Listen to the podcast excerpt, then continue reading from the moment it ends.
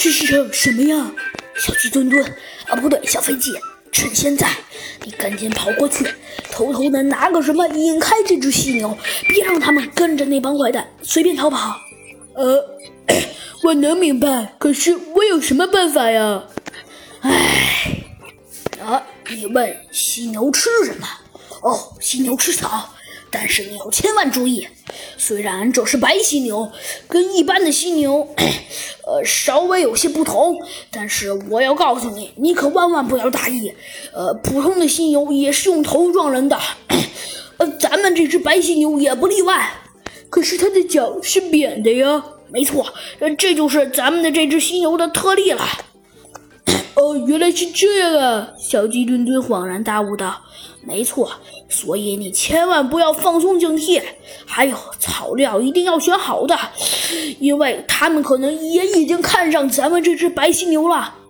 呃，那可是，难道他们不怕被撞飞吗？哎，真是的傻小鸡，还等什么？快呀！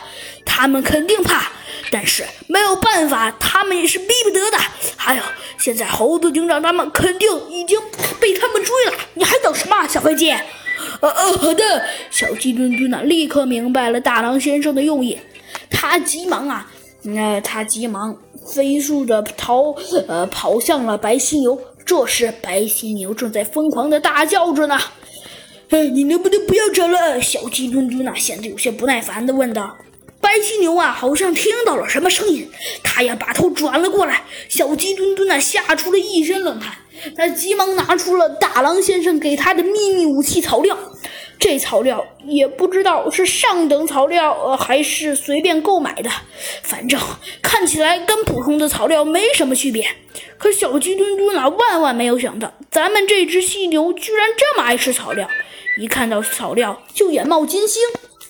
哎，嘿嘿，小鸡墩墩呢显得有些得意。看来，看来你，看来你很喜欢，很喜欢吃，很喜欢吃，呃，很喜欢吃，很喜欢吃草料啊！白犀牛没说话。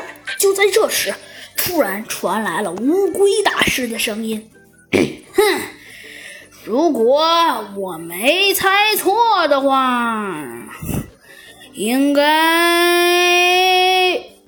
应该就是这儿了吧？啊，嘿嘿，好啦，小朋友们，这期的故事咱们就讲到这里啦。